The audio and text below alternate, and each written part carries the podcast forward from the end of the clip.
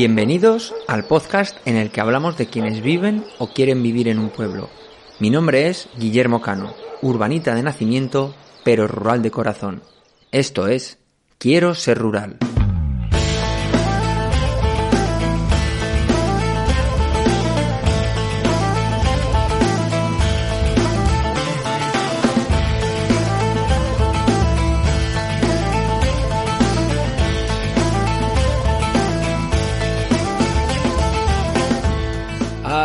Buenas, diciembre ha llegado. Ha venido con sus largas tardes de recogimiento, con su aroma a leña y su tinte de vaho en las ventanas. Sus días, los que menos horas de luz tienen del año, nos invitan a la lectura y a la reflexión, pero también a la reunión con nuestra comunidad. Un mes idóneo para pasear por caminos embarrados, sumergidos en el mágico silencio que nos deja el otoño.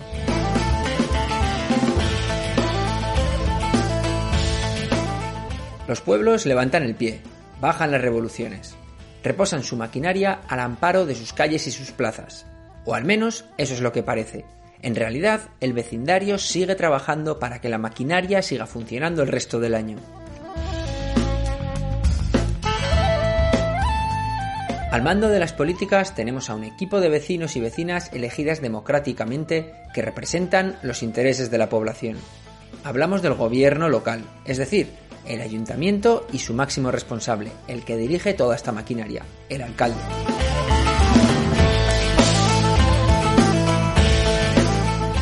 Desafortunadamente, los ayuntamientos, ese lugar que debería ser orgullo de sus habitantes, se ha convertido en un desprestigio por culpa de los localismos, los caciques y, como siempre, los egos. Muchas partes de esta maquinaria han quedado oxidadas necesitando un repaso y algunas veces llegando incluso al recambio de alguna de sus piezas. Arrastramos malas prácticas del pasado que están socavando el futuro de nuestros pueblos. Frente a este sentimiento de malestar, una nueva generación de líderes locales se abre en paso demostrando que hay alternativas en el modo de hacer funcionar la máquina. Para este paseico de diciembre, en Quiero Ser Rural hemos invitado a Álvaro Eguiluz, alcalde de Belorado, para hablar de ayuntamientos rurales. Con él daremos un paseo hasta la cantera del Albarto. Pero antes de marchar, me paso por el bar. Buenos días, Guillermo. ¿Qué te pongo? Pues lo de todos los días, Fran. Un cortado y un refrán.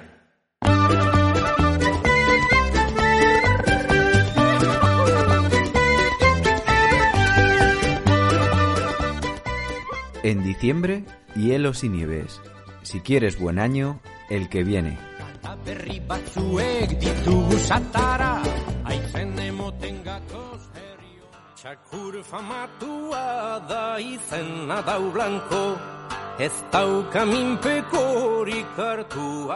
Como siempre, los ciclos están presentes en nuestros refranes. En diciembre, uno de los ciclos es el de realizar tareas de habituallamiento como la de retener uno de los recursos más importantes de los que disponemos, el agua.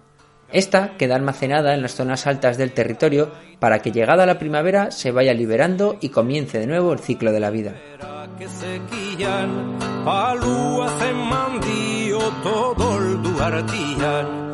O también en este periodo, algunas semillas se benefician de un frío tratamiento para, llegado el momento, propiciar su germinación. Sin frío, algunas plantas no nacerían. Y en la huerta, todo agricultor sabe que una buena helada consigue erradicar las tan molestas plagas.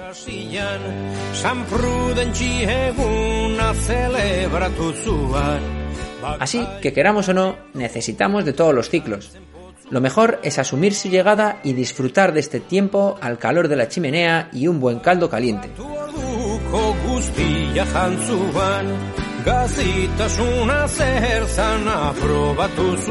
Ale, ya veo a Álvaro preparado para comenzar nuestro paseico.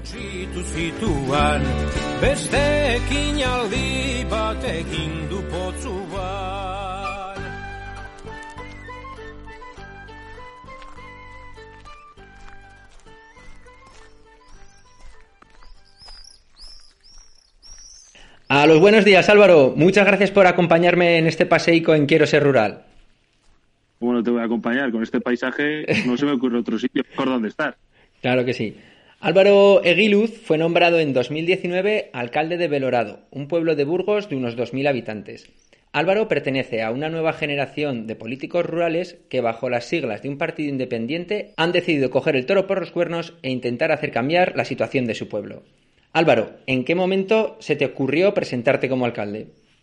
Pues mira, esto trae, trae su causa ya del verano del 2018. Así con, con el actual teniente alcalde, con, con Federico, que no me ha podido acompañar o no nos puede acompañar en este paseo, pues eh, empezamos a darle vueltas y, y vimos y notamos que, que, si bien Belorado había, había decaído en, habitantes como muchos pueblos de, de, nuestra zona o del mundo rural, lo que vimos es que había cierta apatía, como que habíamos perdido la ilusión y que a mucha gente no le, no le apetecía seguir luchando por su pueblo, seguir seguir intentando que Belgrado dejase, dejase de ser lo que, lo que había sido y así empezamos a darle vueltas. Vimos que había otras personas que ahora son concejales y que forman parte de nuestra que formaron y forman parte de nuestra candidatura, que pensaban igual que nosotros. Así que poco a poco empezamos a darle forma, empezamos a pensar qué haríamos, qué no haríamos, y bueno, todo, todos los procesos habituales, pues para al principio pretendíamos ser una agrupación electoral y al final nos convertimos en un partido político, porque vimos que una agrupación electoral está pensada solo para cuatro años y esto tenía tenía que ser y tiene que ser algo para, para mucho más tiempo. Así que decidimos fundar un partido político, le fuimos dando ideas, nos publicitamos de una manera que quizás no se había dado otra vez en nuestra localidad. Desde un momento pusimos en el foco de, del, en sí, en el foco de la cámara o en el centro de atención todo lo que pretendíamos y pretendemos hacer por, por nuestro pueblo, así con un programa electoral muy completo, intentando hacer ver a la gente que se puede y se debe luchar por nuestro pueblo y por el mundo rural. Y bueno, tuvimos bastante, bastante suerte, aunque como, como, bien dicen muchos conocidos míos, la suerte no, no se encuentra porque sí, sino que hay que buscarla y hay que trabajarla. Bueno, pues entiendo que los, esos concejales de los que hablaban, no sé si tenían antes algún tipo de experiencia en el ámbito político sí que había alguno de ellos que tenía también en el mundo, en el mundo municipal experiencia, pero de apenas cuatro años y también durante una época, eh, vamos, no dura, durante una época ya de hace unos diez años, con lo que sí que algunos sí que tenían experiencia política, pero ni mucho menos eh, tan grande como la que podrían tener eh, otras personas. Somos, digamos, una candidatura nueva que no conocíamos exactamente cómo, cómo funcionaba el mundo, el mundo municipal, el mundo del ayuntamiento. ¿Y a ti a nivel personal te costó asimilar ese rol de, de alcalde en tu pueblo? Bueno, pues eh, no sé, como fue un poco, todos se fueron dando una serie de fases, pues al, como digo, al principio presentamos el, la candidatura en diciembre del 2018 en un evento que hicimos en el, en el teatro y, bueno, luego la fuimos presentando con diferentes eh, asociaciones o, o, entidades en, el, en la localidad y todo se fue fraguando y yo conjuntamente con esto lo compatibilizaba con mi, con mi empleo, que yo soy abogado, actualmente me encuentro en excedencia por cargo público, uh -huh. y como se fue dando y solapando todo, que digamos que yo dejé mi, mi empleo una vez ya elegidos en las, en las elecciones y ya sabiendo que íbamos a que íbamos a, gobernar, pues fue dejar el empleo el día, quiero recordar, el 15 de junio y el pleno de, perdón, el 14 de junio y el pleno de investidura era el 15 de junio, así que de un día para otro. Y asimilarlo, pues bueno, al principio sí que te, te cuesta, te llena de orgullo, muy bien, no sabes cómo empezar, porque insisto, ninguno de nosotros tenía experiencia y al final, aunque en un pueblo nos conocemos todos, teníamos que conocer a las más en profundidad cómo trabajaban las personas del, de la, del ayuntamiento, cómo trabajamos nosotros, cómo tratamos de ir implementando las, las cosas que queríamos hacer sin tampoco eh, tratar de denostar todo lo que se ha hecho anteriormente, porque uh -huh. no, no en, los, en los pueblos no podemos, no se debe correr el riesgo y creo que es una y creo que es un flaco favor entre, entre los que hemos detentado el, el, el, la representación política en los pueblos el decir que los anteriores lo han hecho muy mal y que nosotros lo vamos a hacer muy bien. No, los anteriores lo han hecho de un modo y quizás ha habido algunos errores que han cometido y otros aciertos, pero nosotros lo queremos hacer de otra manera y queremos potenciar determinadas cosas que los anteriores dejaron a un lado. No quiere decir que ellos los hayan hecho mal y nosotros lo vayamos a hacer muy bien, sino que quizás nuevas ideas, nuevas formas de pensar, nuevas formas de actuar sean la diferencia entre unos y otros. Eh, parece que habría que desarrollar algún tipo de cursillos para, para hacerte político, al menos en política local.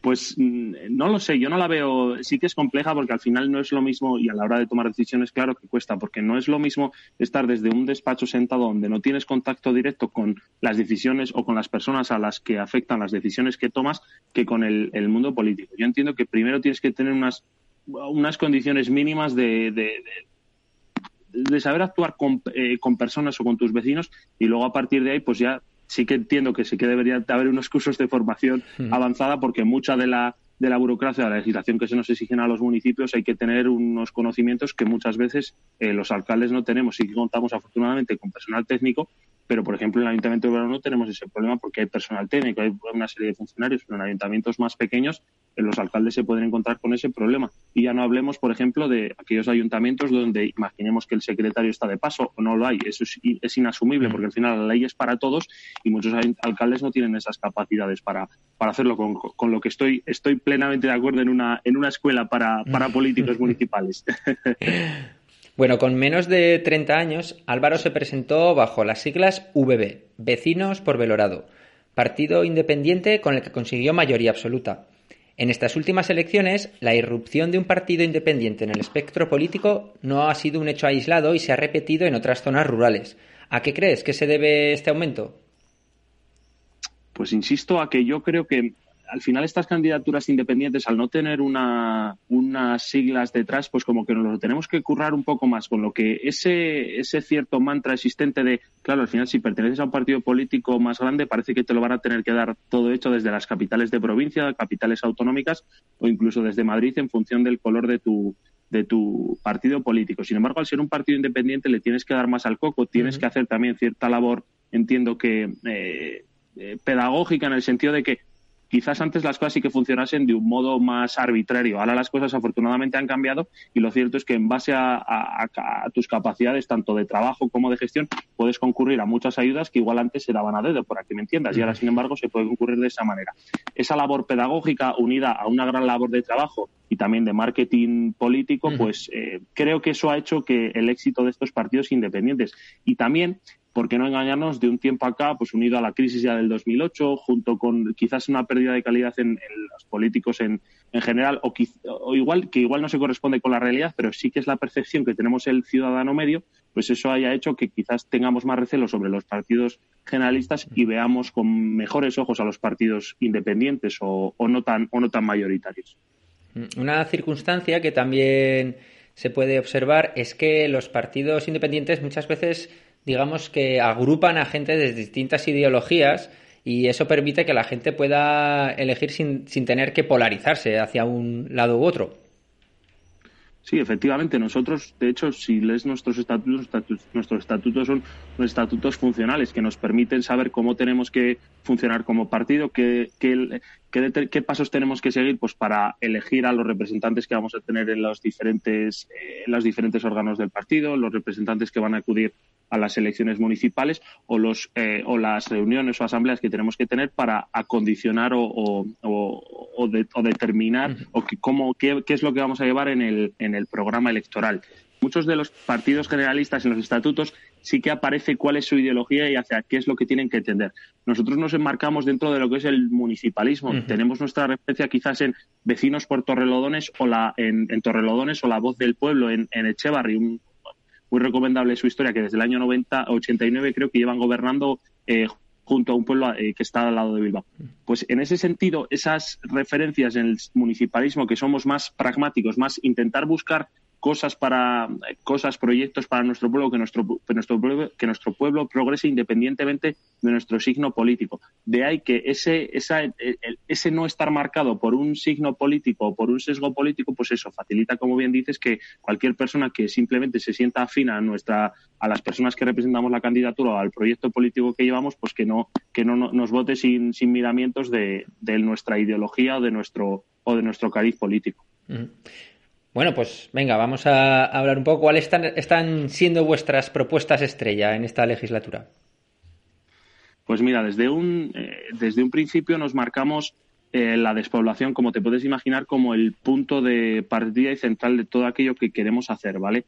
Y entendemos que la despoblación es un problema coyuntural, es decir, actual, que hay muchas de los servicios que actualmente prestamos que dependen directamente de la población que tenemos, pero también es un problema estructural, porque llevamos perdiendo población pues ya de un tiempo acá. La misma cada vez se va envejeciendo más. De este modo, eh, como tenemos que es un programa, un proyecto, o perdón, un problema coyuntural, es decir, actual, y es un problema estructural, es decir, que depende del modelo de crecimiento económico y actividad económica que hemos tenido, pues hemos planteado diferentes alternativas.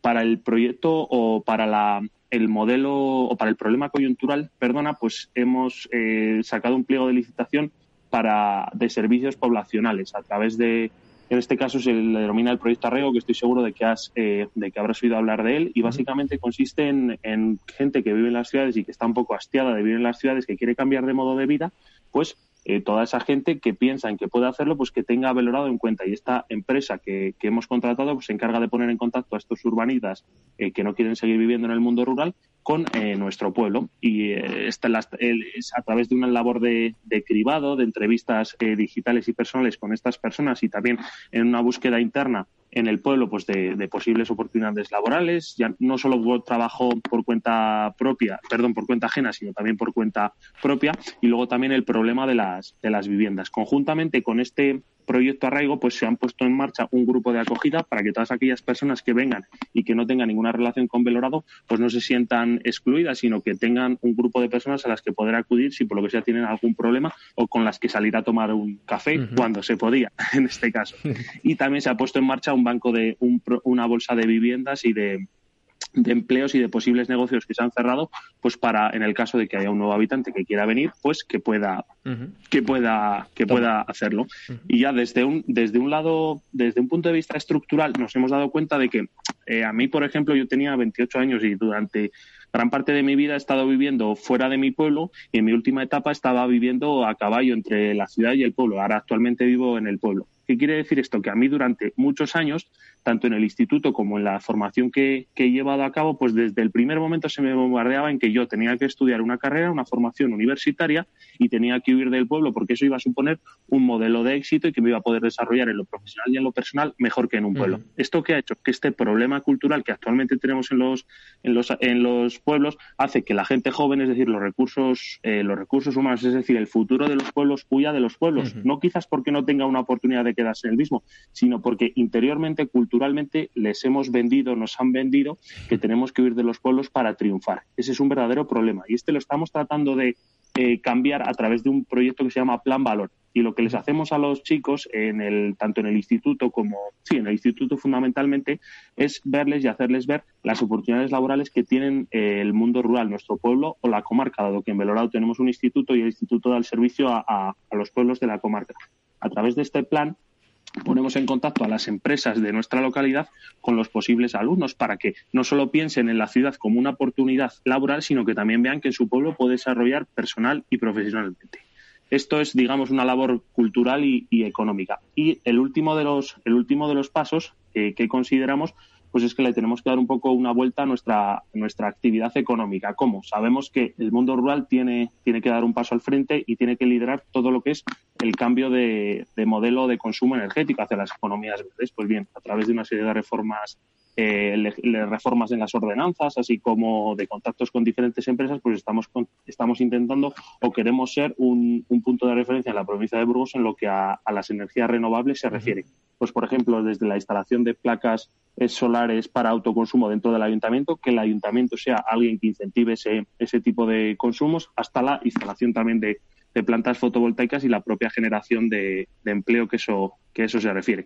Digamos que este, este, este marco de la, de las despoblaciones son las medidas estrella que estamos, que estamos tomando. También destacarte, Guillermo, que, que en ningún momento nos planteamos, así como que quizás haya podido ser esa una diferencia con otros partidos que se presentaron a las elecciones, y es que cada uno de ellos llevaba un macroproyecto de, de inversión o el hacer algo como proyecto estrella y nosotros en ningún momento en el programa electoral que presentamos en ningún momento se, se hablaba de hacer, de construir algo nuevo, sino que se hablaba más de, de, ideas, de cambiar la forma de hacer, de cambiar la forma de mentalidad. Eso quizás haya sido lo, lo, lo principal y lo que y lo que pueda ser o esté siendo nuestra, nuestra medida estrella. Bueno, veo, lleváis un año y medio, me imagino, pero no, no habéis perdido el tiempo. no, no, hemos podido, no, lo hemos, no lo hemos perdido. No, no, sé si ha sido por este tiempo de confinamiento que os ha permitido reposar, pero bueno, bueno, está no, muy bien. Y, y desde luego, eh, muchas de las cosas que de vuestras propuestas eh, son también muchas de las líneas de trabajo que, que hemos comentado aquí en Quiero, que, en Quiero Ser Rural con nuestros, con nuestros invitados. Eh, volviendo un poco al tema de la vivienda, por ejemplo, eh, que lo tratamos en, en, su día, porque, bueno, eh, huelga decir que uno de nuestros invitados que en el que hicimos un paseico fue con eh, Isabel Catalán del proyecto Arraigo, que nos estuvo hablando sobre el tema de la vivienda. sí, sí, vamos. Trabajamos con ella, sí. Claro. entonces, en, en, vuestro caso, ¿cómo habéis abordado el problema del bloqueo que sufren las viviendas en las zonas rurales? En nuestro caso, como bien comentabas al principio, tenemos en torno 2.000, 1.800 habitantes, 2.000 habitantes, si tenemos en cuenta las, eh, los pueblos, digamos, más, más cercanos. En nuestro caso se da una doble problemática dentro de la vivienda. Tenemos un mercado inmobiliario más activo del que nos pensábamos en el sentido de que hay un, un parque, un número de viviendas, pues la podemos poner en torno a la veintena, a la treintena, que continuamente se está moviendo de, o se está, están cambiando de inclinos. Pensemos, por ejemplo, en la gente del, en los profesores del instituto, del colegio y algún otro empleo temporal que se pueda dar en la zona eh, que ocupan esas, esas, esas viviendas. Y por otro lado tenemos los problemas tradicionales de la vivienda en el mundo rural, vivienda eh, muchas veces en malas condiciones y muchas veces eh, a precios desorbitados. ¿Cómo lo hemos tratado de, o cómo estamos intentando conseguirlo? De hecho, no lo, no, lo, no lo hemos conseguido todavía, dado que es un trabajo, como seguro que habéis indicado en estas, estas tertulias, en estos paseos pasados, muy arduo. Lo que hemos intentado es que a través de la Concejalía de Repoblación e Integración, bueno, de la que no te he comentado, que todos estos proyectos de despoblación se están llevando a cabo de esta Concejalía de Repoblación e Integración, que se la lleva a cabo José María, o el responsable es José María García Cancelo, pues él, eh, en una labor muy ardua junto con otra concejala del Ayuntamiento, pues eh, de, muchos paseos, de ver qué viviendas están en alquiler y en venta y en mucho contacto con los inclinos, pues se ha conseguido poner en, marcha el, cierto parque de, viviendas. No obstante, tenemos todavía muchas viviendas que están en malas condiciones y que queremos seguir poniendo. ¿Cómo lo vamos a intentar o cómo lo vamos a conseguir? Pues supongo que al final es engrasar un poco la cadena y el hecho de que vean que hay viviendas que hasta ahora no estaban alquiladas y se han podido alquilar, pues ir haciéndolo poco a poco, que al final el propio mercado de viviendas siga llamando a, a esas viviendas. Para que te hagas una idea, hace, hace 10 años en Belorado vivían unas 400 personas más. Hace 70 años en Belorado vivían unas 700, casi 1.000 personas más que en la actualidad. ¿Dónde vivía esa gente y por qué ahora no puede vivir? Pues muchas viviendas que tenemos en la zona están vacías y se están deteriorando, con lo que esas, esas casas son las que tenemos que poner en, en o las que tenemos que sacar al, al mercado para que los nuevos posibles habitantes o incluso alguno de los beliforanos pues se lo, se lo plantee se lo plantee pero digo que es un trabajo muy arduo y es una labor que hay que hacer de manera casi personal y, también un cambio de mentalidad eh, importante en la, en la sociedad. Bueno, imagino que llegasteis al ayuntamiento con toda esta batería de propuestas eh, con todas estas buenas intenciones, pero una vez que os ponéis a trabajar en estos proyectos, ¿cuáles son las, las barreras con las que os encontráis? Pues bueno, eh, entiendo que las barreras son similares a las que se puede encontrar cualquier otro ayuntamiento. Al final eh, sí que conocíamos eh, cómo podía funcionar un ayuntamiento en el sentido más orgánico, es decir, pues tenemos una alcaldía que toma, digamos, que tiene asumidas todas las responsabilidades y luego las va delegando en una serie de concejales y determinados aspectos o, o puntos pues se tratan en los plenos. Sí que desconocíamos lo que era la propia idiosincrasia sobre la hora de licitación de, de, de pliego, sobre la hora de todo este cumplimiento legislativo. En mi caso, yo creo que la ventaja con la que contábamos nosotros es que, no sé si por suerte o por desgracia, yo estudié Derecho y Economía en, en, la Universidad de Euros y quieras o no, pues estoy familiarizado con, con, el mundo del derecho, como es lógico. Este, esta familiarización, junto con el buen trabajo de los funcionarios que trabajan, del personal que trabaja en el, en el ayuntamiento, pues ha facilitado que estas ideas, que en un principio estaban en nuestra mente, luego pasaron a estar en el programa electoral y ahora están ya plasmadas en, o están intentando, estamos intentando plasmarlas en la realidad, pues ese trance del programa electoral a plasmarlas en la realidad, creo que la colaboración o el buen feeling que ha habido entre la actual corporación, o sí, entre la corporación y los funcionarios ha permitido el, hacerlo. No obstante, y como entenderás, pues toda esta burocracia, toda esta cantidad de leyes que tenemos y que regulan a los ayuntamientos y a las administraciones públicas, pues sí que ha, ralentizado un poco determinados, determinados aspectos. Pero insisto, como muchas de las medidas que tomábamos no eran grandes medidas o grandes cambios legislativos, sino que quizás era una forma de pensar, una forma de creer, otra forma de motivar, pues eso ha hecho que el, contacto personal haya sido también otra parte fundamental de nuestra, de nuestra forma de actuar y de nuestra forma de, hacer política. Mm. Esto que me comentas ahora de los, de los funcionarios que teníais en el ayuntamiento me recuerda a algo que escuché hace tiempo en el pueblo de al lado, en el que se decía que un ayuntamiento es 60% el alcalde y los concejales o concejalas y el 40% es el secretario o los, las personas que, que, se rodean de él. ¿A qué se refiere con esto? Al final ten en cuenta que digamos el, alcalde es el último responsable, el que toma las decisiones y el que, el que con su firma eh, asume las posibles consecuencias eh, jurídicas que tienen esos actos, para bien y para mal, por supuesto. Pero todo, todo esto que muchas veces se ve plasmado en, en determinados bandos, por ponerte el ejemplo más, más liviano, hasta, hasta declaraciones o, o, pliegos de, de condiciones o pliegos de condiciones administrativas o concursos, etcétera, todas estas ideas que tiene el grupo político se tienen que plasmar de una manera eh, jurídica y esa manera jurídica es la que se encarga de hacerlo pues desde un secretario hasta el personal funcionario a su cargo. El tener una buena relación con este personal funcionario facilita mucho el trabajo porque al final si tú estás cómodo en tu trabajo y desarrollas tu trabajo, pues lógicamente eh, lo harás de una manera más más, eh, más rápida y, mejor, por qué no decirlo, porque si no hubiese una buena relación entre ambos, pues al final siempre se encontrarían más flecos y más, y más forma de, y perdón, y más, y más problemas a la hora de actuar. Por lo tanto, tanto la Secretaría como estos técnicos son los encargados de todas estas ideas que los proyectos o los eh, corporativos o los representantes municipales tienen en dar las formas para que luego se puedan plasmar en la realidad. Ese es el 40% del que, del que se habla.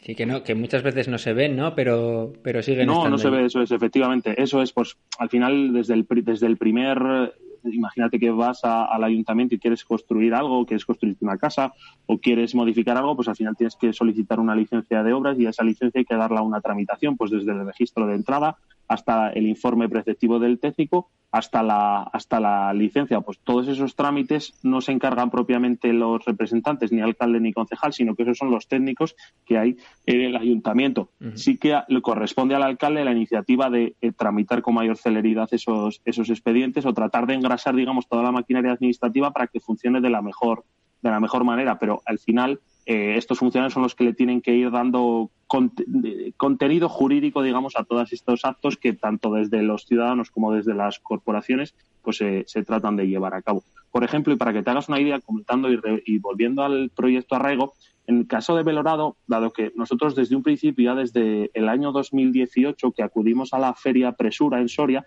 y conocimos de este proyecto, vimos que si nuestro proyecto político seguía adelante, nuestro proyecto municipal seguía adelante, queríamos que esto fuese y formase parte de nuestro, de nuestro programa electoral y así lo fue. Y una vez que estuvimos o entramos ya en el ayuntamiento y nos pusimos a trabajar con con, eh, con el equipo dentro del ayuntamiento, pues vimos que al tratarse de un ayuntamiento tan grande, la licitación no podía ser como se estaba dando en municipios más pequeños, sino que hubo que sacar un, pliego de prescripciones eh, técnicas, es decir, qué es exactamente qué, en qué queríamos que consistiese el servicio que nos quería que queríamos que nos, que nos prestase la empresa adjudicataria.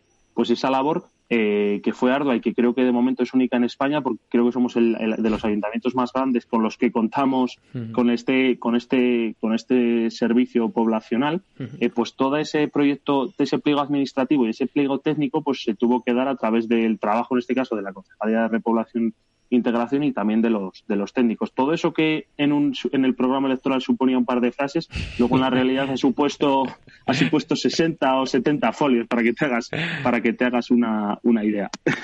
Sí, hay que hay que comprender que, que tanto el alcalde como el resto de concejales, eh, en este caso sí, porque Álvaro sí que tiene ese ¿no? esa, esa parte de, derecho y de, y de economía. Sí, sí pero no necesariamente tiene que tener todos esos conocimientos y desde luego eh, ahí es donde está la labor de los, de los secretarios, el personal del, del ayuntamiento.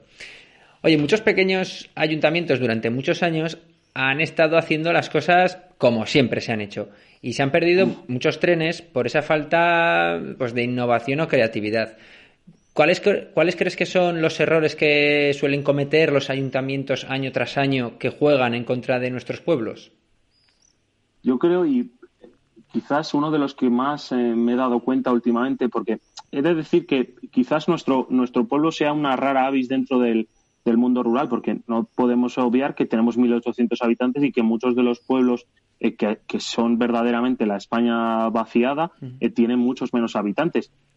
Uno de los principales problemas que creo que muchos ayuntamientos o muchos pueblos eh, no se han dado cuenta es el hecho de que la despoblación te afecta igualmente, tengas 8.000, 6.000, 1.800 o 500 habitantes. Primero, el detectar que tienes un problema no es un error, sino que es todo lo contrario, es un acierto. El problema es que muchas veces cuando pones este error de manifiesto, pues desprecia a muchas personas. Este quizás ha sido uno de los primeros problemas, el, hecho de no reconocer que no tenemos un problema. Segundo, que muchas veces las, el dinero que ha venido por parte de otras administraciones o el recaudado por, por los ayuntamientos, pues se ha destinado a obras eh, o, a, actuaciones quizás no productivas. Es cierto que en muchas ocasiones sí que hay que asfaltar, sí que hay que rehacer una calle, sí que hay que mejorar el abastecimiento para dar servicio a los propios vecinos, pero en otras muchas ocasiones no es necesario. Y quizás o por no romperse la cabeza o quizás por no tener proyectos alternativos, pues ese dinero se sigue destinando a eso mismo cuando en realidad no hace falta. Al final, todos estos, eh, todas estas ideas que comentamos sobre eh, desde la desde este pliego de servicios poblacionales, desde esta bolsa de empleo, desde esto, todo esto al final no se materializa en una casa o en una casa de asociaciones o en una casa cultural que hace, sino que todo eso se manifiesta en, en, en algo intangible que no puedes tocar. Quizás los, los, ayuntamientos no hemos, o los ayuntamientos pequeños no hemos sabido destinar o darle suficiente importancia a todo esto aquello que no se puede tocar, pero que te hace más atractivo a la larga. Pensemos, por ejemplo, en la contratación de agentes de desarrollo local para que y traigan oportunidades de empleo y de negocio a nuestra localidad. Al final estás contratando a una persona que puede, que su coste puede ser 40.000 euros en un año. Con esos 40.000 euros podrías asfaltar perfectamente una calle. La calle va a estar ahí toda la vida y la calle la puede pisar una o cien personas. Sin embargo, un agente de desarrollo local, por ponerte el ejemplo, puede o bien traer oportunidades de negocio o bien, como es personal técnico, que el ayuntamiento pueda acudir a más subvenciones. Es decir, aquello que no se puede tocar, pero que en realidad es necesario, que ahora mismo estamos, nos estamos dando cuenta de que es lo, de qué es lo importante. Creo que ese, ese cierto conformismo con eh, intentar o con que el ladrillo es lo que vende a nivel político es lo que nos ha traído un poco a que muchos pueblos no tengamos, no tengamos las o hayamos perdido muchas oportunidades. Y luego creo que también uno de los principales problemas que hemos tenido es que nosotros mismos nos hemos ido creyendo el mensaje de que los pueblos están perdidos y no hay nadie que los vaya a recuperar, de que las oportunidades que tenemos en los pueblos si salen es por ciencia infusa y nadie las puede aprovechar porque cómo no te vas a ir a una ciudad con la de comodidades que tienes en una ciudad y lo mal que se vive en los pueblos. Pues quizás este conformismo, este, esta falta de espíritu combativo que, que muchos, que en la mayoría de los pueblos se ha dado y se viene dando, quizás haya sido todo de nuestros de nuestros principales problemas. Mm. Creo que al final todo esto, todo esto que te cuenta es un, es un problema, creo que cultural. Yo considero que la despoblación eh, es decir, que la falta de oportunidades laborales o económicas puede ser un requisito necesario, pero en ningún momento es un requisito suficiente. Creo que, eh, por términos, en términos matemáticos, creo que el problema de la despoblación es quizás en mayor medida es un problema cultural. Es el hecho de que mucha gente que vive en el mundo rural no cree que se pueda vivir en el mismo y el mensaje que estamos dando a posibles nuevos pobladores o a gente que realmente sí que se lo esté planteando es ¿Cómo volver a vivir al mundo rural si los mismos que viven en el mundo rural no están conformes o creen que no es posible vivir en él, como que se vive mal, como que no puedes desarrollarte personal o profesionalmente? Y este cambio de cultura que yo creo que hemos empezado y que en el futuro se verá es quizás el, mayor acicate que podemos dar al mundo rural. Hmm. La verdad es que me viene muy bien esto que estás contando para entroncar a lo que iba a ser mi, siguiente pregunta, pero, pero ya la has respondido. Y es que eh, aquí en Quiero Ser Rural, en nuestros paseicos hemos visto eh, varios aspectos dentro de lo que es el desarrollo rural que a veces parecen importantes cuando no lo son y sin embargo otras que no se les presta atención y precisamente deberían ser tenidas mucho más en cuenta. Eh, por ejemplo, las siempre oímos hablar y lo has dicho tú, las estas ayudas económicas o que, vienen desde afuera, que son muy importantes, o la implantación de grandes infraestructuras o, de pequeñas infraestructuras como pueden ser los asfaltados o la construcción de carreteras, pero que sin embargo muy pocas veces se habla de pues del sentido de pertenencia o lo que sería la comunidad o lo que comentabas tú de ese mensaje de, de creerte que, que puedes quedarte en el pueblo y tener una vida eh, perfectamente digna. Eh, ¿Cómo de importante veis desde el ayuntamiento cada, cada una de estas eh, maneras de, ¿no? de ver el...? al final entiendo que las, las, eh, o sea, las infraestructuras entendidas en el sentido más, más amplio y más estricto, pues desde buenas carreteras, buenas comunicaciones, hasta la tenencia de, Internet o de banda ancha, son fundamentales porque al final nos, permiten, eh, nos permiten competir en igualdad de condiciones con las ciudades. Por lo tanto, no podemos obviar que muchos, que muchos pueblos de nuestra, del mundo rural en, en España les faltan estas, estos mínimos que son necesarios. Pero muchas veces nos quedamos en esa, en, en esa, en, en esa posible falta de recursos o de infraestructuras para decir que se está despoblando el pueblo para, para eso. Y luego, en realidad, cuando quizás sí que tienes esa infraestructura, ves que no ha cambiado nada. Y que quizás el problema no fuese esa falta de infraestructuras, sino que la mentalidad eh, no, es la, no es la adecuada. Por ejemplo, en, en Burgos, por ponerte un ejemplo de dos pueblos similares a, a, Burgos eh, lo podemos ver. Tenemos el caso de Lerma, que es un pueblo que está en la, en la A1, en la autovía que une Madrid con, con Irún, y vemos que ese pueblo tenía autovía y que cuando se construyó la autovía, lejos de suponer una huida para los eh, nuevos habitantes, para los, los, eh, los, habitantes, supuso que el pueblo creció porque fue una oportunidad económica nueva. Y sin embargo, tenemos otro ejemplo como el de Melgar de Fernamental, por el que pasaba la, la carretera nacional que unía Burgos con Logroño y que la construcción de la autovía pues le supuso una, una pérdida de población y que, y que el pueblo le esté costando mucho recuperar. Tenemos dos ejemplos con los que una infraestructura que se puede y que es necesaria para ese mundo rural, pero que en un caso ha supuesto que el pueblo se, se revitaliza, se, eh, sí, se rejuvenezca, por así decirlo, y en el otro caso no. Por lo tanto, si tenemos dos elementos comunes que, sin embargo, han respondido de maneras diferentes en uno y otro pueblo, es posible y es cierto, yo creo, pensar que el problema quizás no sea en la falta de infraestructura, sino en la mentalidad que, en la mentalidad que tenemos.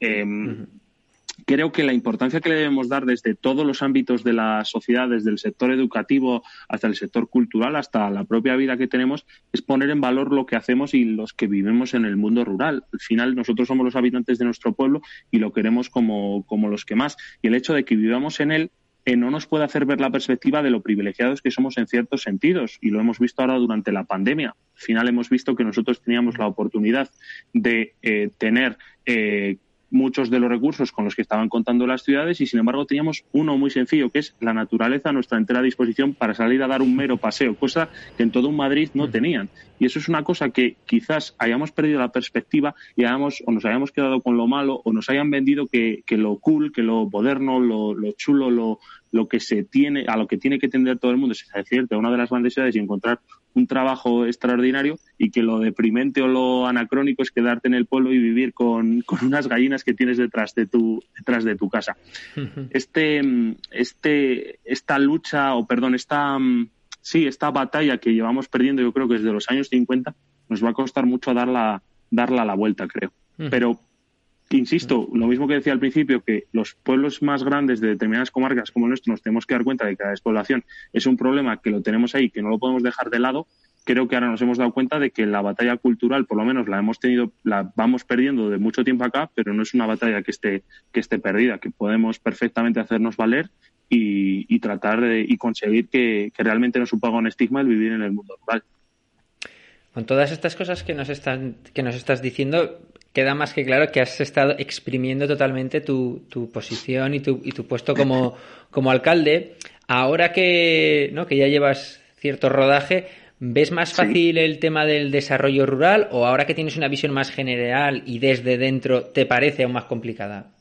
No, la veo, mm, la veo quizás igual que antes. Sigo creyendo en las oportunidades que tiene el mundo rural, solo que quizás antes no sabía cómo afrontarlas determinadas, de, cómo, cómo, sí, cómo afrontarlas o cómo o cómo encararlas. Mira, para que te hagas una idea, eh, creemos y yo creo profundamente en el potencial del mundo rural y por hablar en particular, pero te voy a hablar de, mi municipio, de Belorado. Quizás, y siguiendo una frase que desde pequeño me, he marcado a sangre y fuego, que es aquello de el no ya lo tienes. Es decir, si no te limitas, si no preguntas, ¿cómo, te van, ¿cómo vas a saber si te pueden decir que sí? El no ya lo tienes, el preguntar supone de facto una negativa.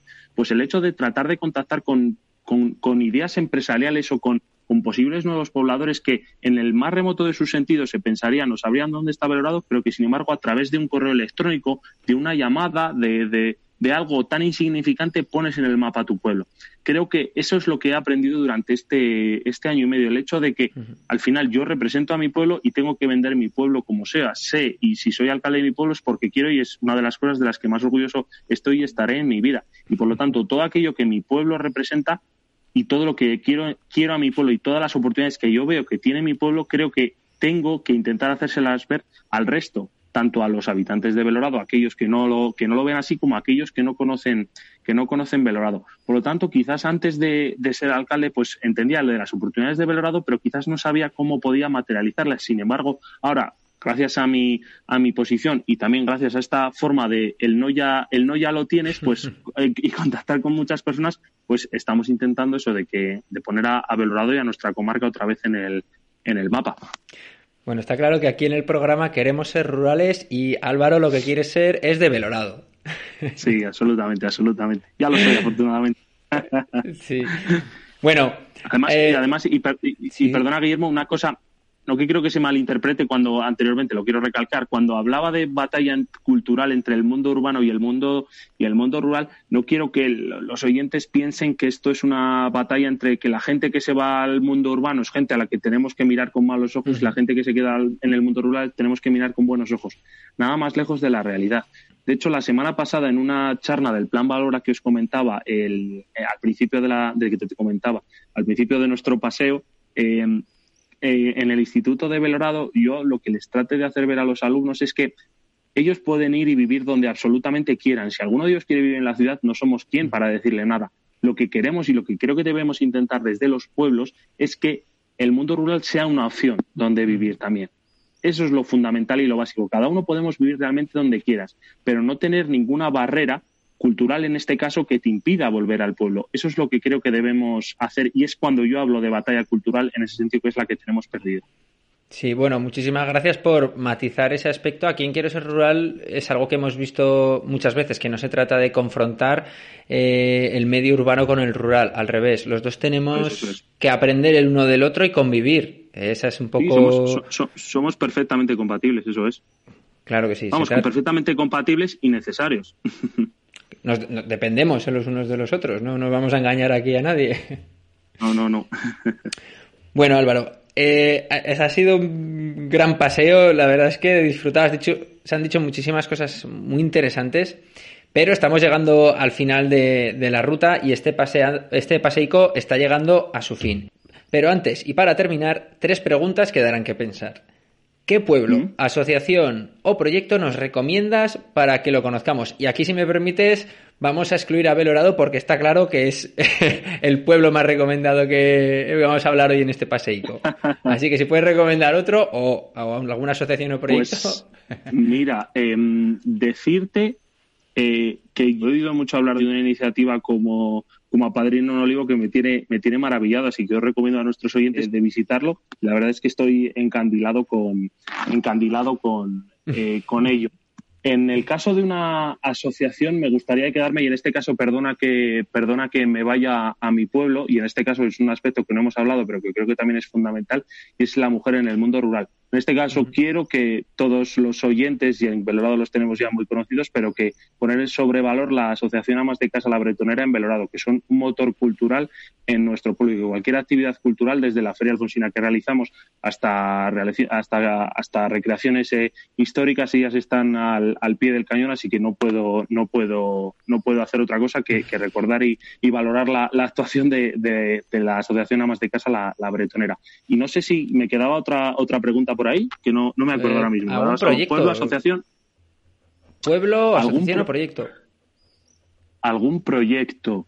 Pues em, algún proyecto creo que me quedaría eh, con uno que, he intentado llevar a cabo varias diputaciones de, de, España. Entre ellas está la Palentina, está la Burgalesa, creo que está también la de, la de Guadalajara, eh, la Turolense también y creo que la de Huelva. Es el programa Hola Pueblo. Básicamente ah. ponen, como, en, ponen en, en relación a posibles empresarios que tienen una idea y que la quieren desarrollar. Y las diputaciones a cambio pues ponen en marcha eh, ponen o eligen una serie de pueblos. En este caso Belorado no está entre ellos pero sí que está un pueblo cercano a nosotros que es Cerezo que está a apenas 11 kilómetros y me parece que es un proyecto muy muy bueno y muy y muy positivo. Eh, realmente eh, espero que tenga espero que tenga mucho éxito. Sí que hemos conocido algunas empresas que se han instalado en algún en algún pueblo de Burgos y en algún otro, pero me parece que es una forma de, romper estereotipos y el hecho de que la actividad económica, nuevas empresas que se puedan instalar en nuestras localidades, al final hace que, la autoestima del, del, mundo rural pues crezca, que al final es también lo que necesitamos. Así que me quedo con ese con ese proyecto en este caso.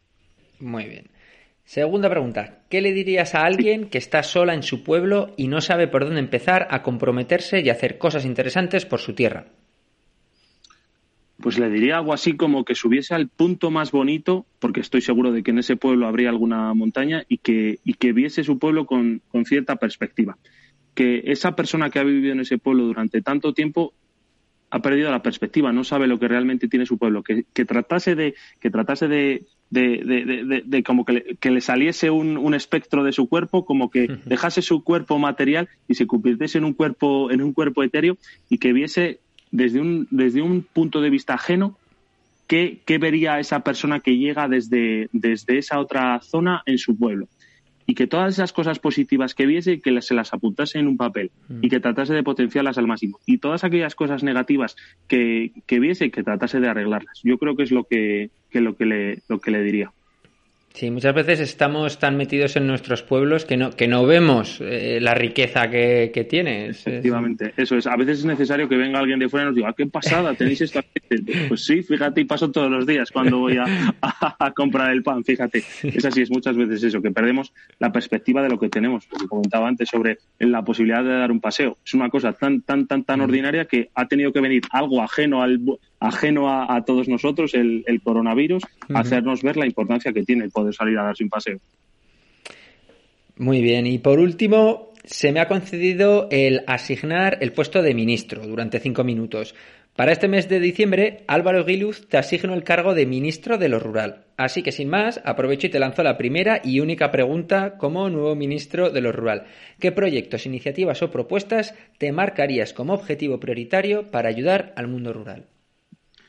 Creo que uno de los aspectos fundamentales, y perdona, yo creo que es por mi formación profesional, que lo ciño profundamente a las oportunidades eh, empresariales que tienen que tener el, económicas y empresariales que tiene que tener el mundo, el mundo rural. Creo que una de las principales o primeras iniciativas sería dar un impulso más hacia, hacia lo rural y quizás tratar de, implementar eh, exenciones fiscales particulares hacia el mundo rural.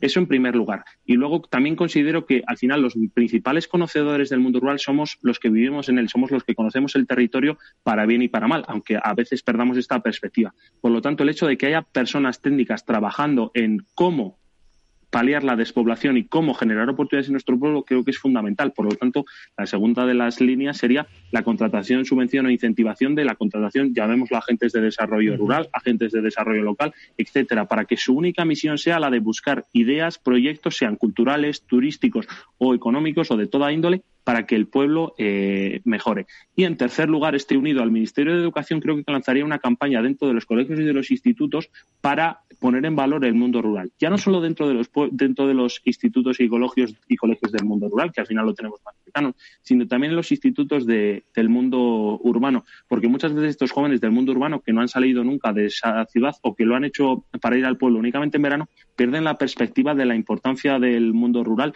porque seguramente muchos de esos jóvenes que actualmente están en la ciudad, sus abuelos, bisabuelos o incluso sus padres empezaron y estudiaron en el mundo rural y conocen perfectamente lo que es. Y esa falta de perspectiva eh, creo que sería interesante que la, que la recuperasen. Creo que me quedaría con estas tres cosas. A ver si en algún momento me dejan llevarlas a cabo. Hombre, no estaría nada mal. Eh, desde luego nos has dejado a todos sorprendidos con la, con la cantidad de recursos que a nivel político puedes aportar y no me cabe la menor duda de que alguien que nos esté escuchando ya está pensando seriamente el trasladarse a, a Belorado a disfrutar y a, no, y a, y a, estar viviendo en un lugar en el que tienen un, un ayuntamiento que hace tanto por, por el mundo rural. No, esperemos, esperemos que así sea. Bueno, y pues hasta aquí ha llegado nuestro paseico, Álvaro. Espero que hayas disfrutado y que volver a verte por, por estos lares. Perfectamente, encantado de volver a ver y, y espero que, que, mi reclamo para que os visiten muchas muchas personas esté, esté ahí y que surta efecto. Muy bien Álvaro, pues venga, nos vemos, hasta luego. Un abrazo, un saludo, adiós.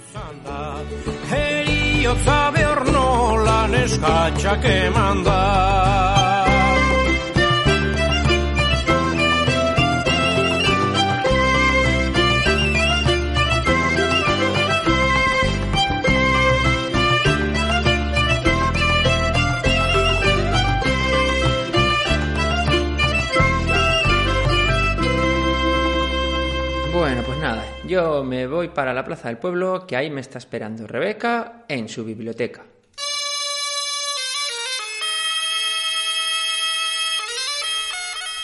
A las buenas, Rebeca. ¿Qué tal estamos? Bien, bien. Aquí, aquí con mis libros y mis cosas. Buenas, pues oye, mira, que vengo a dejar un- el libro que cogí el mes pasado y nada, a ver si me puedes recomendar uno para este mes, que ahora las noches son muy largas. ¿De qué te apetece leer? ¿Tienes alguna idea de qué te gustaría o...?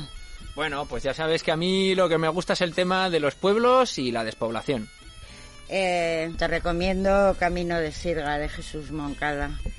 No es exactamente despoblación, porque ya verás que el libro trata de, eh, de Mequinenza en los tiempos anteriores justo a la construcción del pantano y en la destrucción y desaparición del, del pueblo viejo, del pueblo que él había conocido y en el que había vivido, bueno, pues no sé si siempre o los veranos o cuando fuera.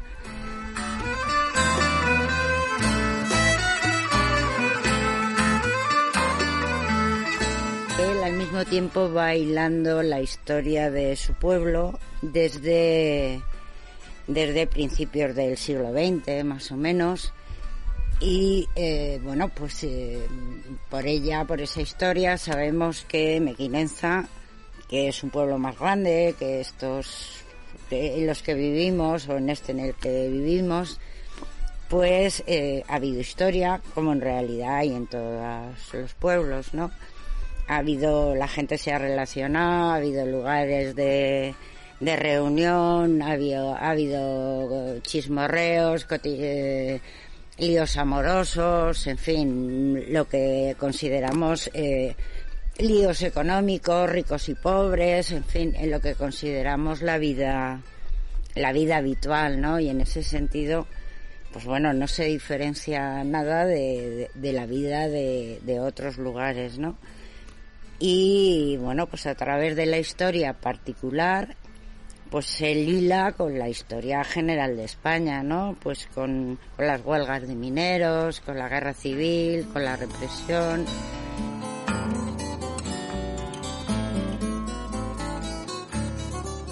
Pero no es un libro trágico, es, es entretenido, es divertido, es muy irónico, porque hay un grupo de personajes, pues eh, digamos los de abajo, que ven el mundo con distancia porque eh, o cierto mundo con distancia porque ese mundo no le pertenece el de los señores etcétera que no sé si los envidian. Yo creo que ni siquiera eso no solo dicen pero pero estos pero estos que se creen no o que o que piensan y, les mm, no sé mm, los contrapuntean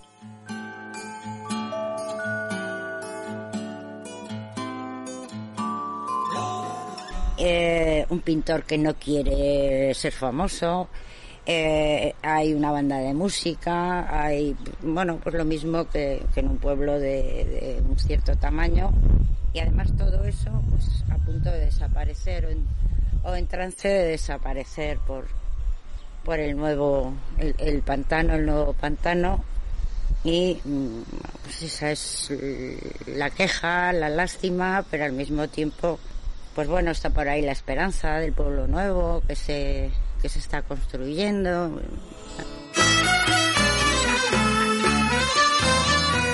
Está muy bien escrito. A mí hay algunos personajes potentes, muy bien, muy bien logrados, como la viuda de Sayeres, que me, me, encanta porque es la más, seguramente la más libre de ese pueblo, de las señoras como, eh, como el farmacéutico Norato de Ron, llamado así por su afición. Entonces, es una mezcla de, de, muchas cosas, ¿no? Como es la vida, es la trapacería, la necesidad de vivir, el trabajo, todo eso, y la épica del río, claro, personificada por Arquimedes y por, y por Nelson, ¿no?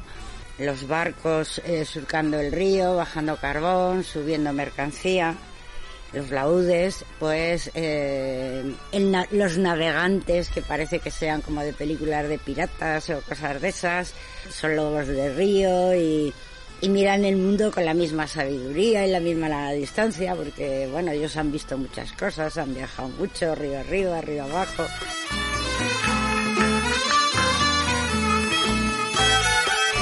Mm, a mí me parece que es una mezcla muy curiosa, eh, un poco complicada de leer al principio, a lo mejor te cuesta organizarte en las primeras páginas, pero una vez que llegas a la página 30, pues ya, ya empieza ya empieza la acción entre comillas y puedes y puedes discurrir por el libro como hace Nelson por el río, vaya, libremente y, y atando cabos y conociendo y reconociendo.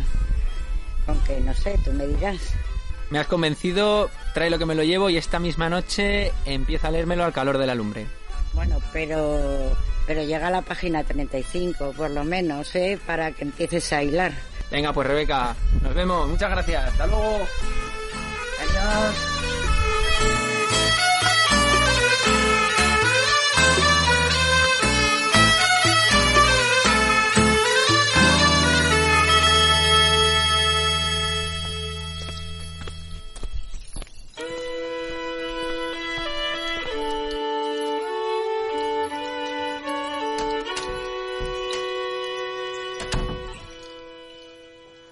Hemos visto que la política local no tiene nada que ver con esa política que vemos en la prensa o la televisión. Incluso para esto, los pueblos tenemos nuestras propias particularidades. Nuestra maquinaria es pequeña y por eso podemos interactuar con ella de una manera más directa,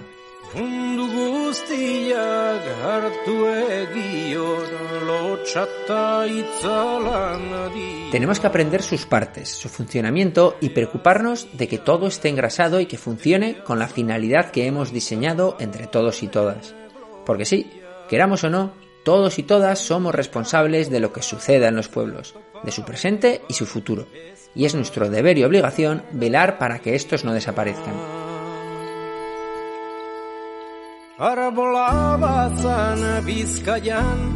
Es hora de innovar en nuestros pueblos, de ser creativo y probar cosas nuevas. Hemos visto cómo los conservadurismos nos han llevado a un punto muerto del que ahora es difícil salir. Claro que es difícil, pero no imposible. Toca trabajar para reemplazar piezas, pulir engranajes y engrasar resortes. Es hora de llevar a nuestra pequeña máquina hacia nuevos horizontes. Por nuestra parte, esperamos haber conquistado vuestras orejas y que nos acompañéis en futuras escapadas. Juntos conoceremos nuevos caminos y nuevos horizontes. En la realización de este paseo hemos estado Roberto Morote y Guillermo Cano. Antes de irme, recordaros que dejéis vuestros comentarios y suscribiros a través de las plataformas iBox, iTunes, Facebook, Spotify o desde nuestra web quiero para ayudarnos a llegar al máximo de gente posible, dadle al me gusta, al like, al corazón y compartirlo. Compartirlo y hablar de él con vuestros vecinos y vecinas, en el bar, en la puerta de casa y en la plaza del pueblo. También para ayudarnos podéis colaborar económicamente haciendo una donación en quiero barra donaciones para apoyarnos y que podamos seguir con nuestros paseicos. En el paseo de hoy hemos estado acompañados por Oscorri, todo un clásico del folk. Abajo en la descripción tenéis toda la información sobre esta banda. Y por último, agradecimientos a la persona que se queda, a la que quiere venir, a la que se fue pero volverá, a todas aquellas que dicen quiero ser rural.